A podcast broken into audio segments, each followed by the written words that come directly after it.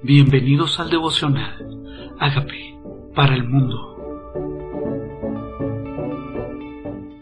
Filipenses capítulo 3 Por lo demás, hermanos, gozaos en el Señor. A mí no me es molesto el escribiros las mismas cosas y para vosotros es seguro. El apóstol Pablo en este libro de Filipenses nos exhorta y quiere que cada una de estas lecciones, no importa si han sido repetitivas hasta que la lección sea aprendida.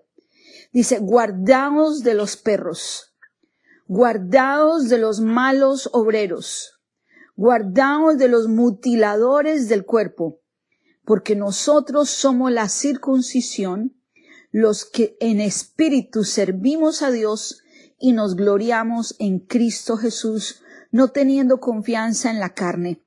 O sea que el apóstol Pablo habla claramente que hay otro tipo de personas que no glorifican a Dios y no hacen las cosas en el espíritu, sino en la carne, con motivaciones equivocadas.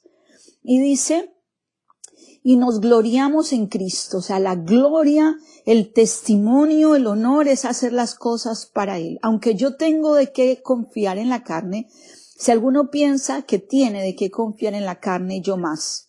Circuncidado al octavo día del linaje de Israel, de la tribu de Benjamín, hebreo de hebreos, y en cuanto a la ley, fariseo. O sea que su liderazgo, su historia, sus pergaminos o su abolengo o su eh, historial reflejaban en la vida de Pablo que tuviera qué gloriarse estaba cumpliendo la ley exactamente como estaba escrita, estaba, revelaba de dónde era su linaje, pero sobre todo decía en cuanto a la ley fariseo, o sea, de la cúpula religiosa de la época, donde solamente un grupo mínimo de personas pertenecían y él era uno de ellos. Y dice, y en cuanto a celo, perseguidor de la iglesia, en cuanto a la justicia que es en la ley, irreprensible. Imagínese una persona tan celosa que pensaba que estaba haciendo lo correcto, persiguiendo cristianos, celoso de su religión, pero además de eso dice irreprensible. ¿Cuántos de nosotros podríamos decir no tienen nada que señalar de nosotros? Dice, pero cuantas cosas eran para mi ganancia, las he estimado como pérdida por amor a Cristo. ¿Qué podría usted comparar su recurso, su posición, su historia, su familia, su raza, sus credenciales familiares. Dice, todo eso al compararlo con Cristo simplemente es pérdida. Y ciertamente aún estimo todas las cosas como pérdida por la excelencia del conocimiento de Cristo Jesús, mi Señor, por amor del cual lo he perdido todo y lo tengo por basura para ganar a Cristo Wow, qué comparación. Cualquier otro conocimiento, cualquier otra información, cualquier otro libro que no sea esta verdad, cualquier otra religión que no sea esta verdad, entonces es basura comparado con conocer a Cristo. Dice, por amor del cual lo he perdido todo. Usted ha decidido perderlo todo. Dice, y ser hallado en él, no teniendo mi propia justicia, que es por la ley, sino la que es la fe en Cristo Jesús, la justicia que es de Dios por la fe, a fin de conocerle y del poder de su resurrección y la participación de sus padecimientos, llegando a ser semejante a él en su muerte. Wow, lo pierdo, pero con el deseo de vivir porque soy, esa fe en Cristo me justifica. Esa fe en lo que él hizo, en su poder, en su resurrección. Eso no se compara con ninguna justicia humana, con ninguna santidad humana, con ninguna manera de ser irreprensible, porque Jesucristo lo excede todo. Dice, si en alguna manera llegase la resurrección entre los muertos, no que haya yo alcanzado, lo haya alcanzado, ni que ya sea perfecto, sino que prosigo por ver si logro hacer aquello por lo cual fui asido por Cristo Jesús. Hmm. No lo ha alcanzado, no lo ha alcanzado. O sea, así me considere irreprensible, realmente no lo, no pretendo haberlo alcanzado, pero dice, prosigo prosigo, sigo constante, sigo caminando, sigo avanzando, a ver si logro hacer aquello por lo cual fui asido por Cristo. O sea, si logro tomar aquello, agarrar aquello, por lo cual Dios mismo me tomó a mí. Cuando Dios nos toma a nosotros, nos toma para lograr cosas para Él.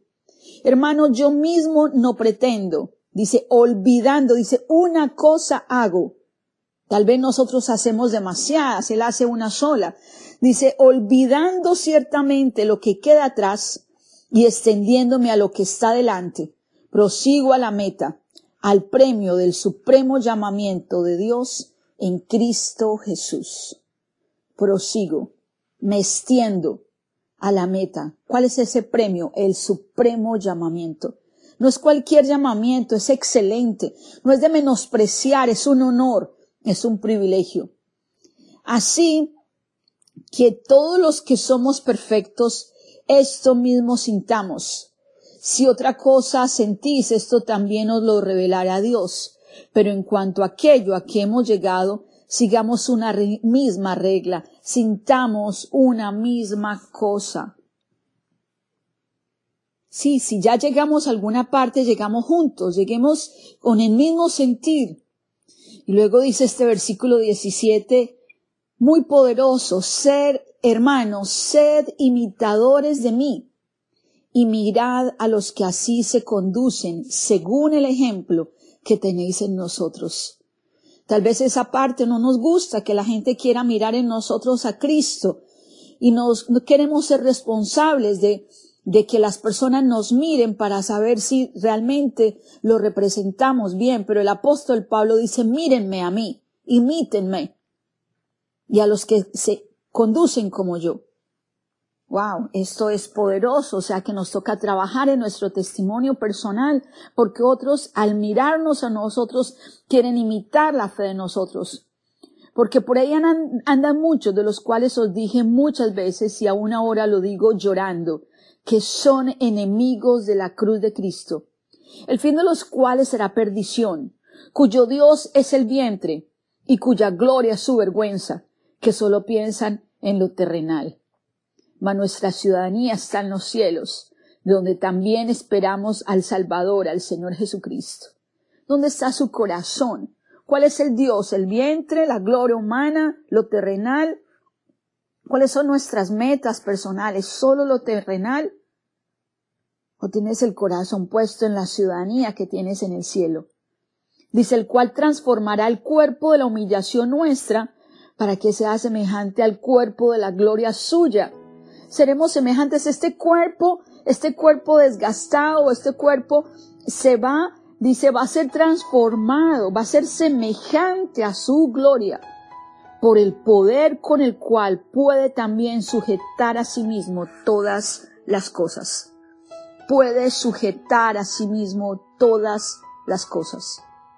Y nos toca decirle al Señor, sujeta todo para tu gloria, Señor. Y en el nombre de ese Cristo Jesús, declaramos que todo Él está sujeto, que Él es el Señor de todo, que todo se le, le obedece y que aún nuestra mente, nuestro corazón, nuestra voluntad, nuestro espíritu, nuestro cuerpo, nuestros planes, nuestros deseos se sujetan a su señorío. Pongamos nuestro corazón en esa ciudadanía de los cielos, Hagamos lo que hizo el apóstol Pablo, extendámonos a lo que Dios nos tiene delante, olvidémonos del pasado y comencemos a decidir vivir esa vida con los ojos puestos, no en lo terrenal, sino en lo celestial.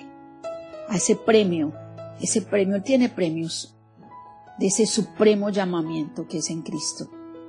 ¿Qué tal si le decimos, rindámonos a Él y digámosle, Señor Jesucristo, yo te necesito Reconozco que tú moriste por mis pecados. Yo te invito a que entres a mi vida como Señor y como Salvador y hagas de mí la persona sana y libre que tú quieres que yo sea. Gracias, Señor Jesús, por entrar a mi vida. Amén.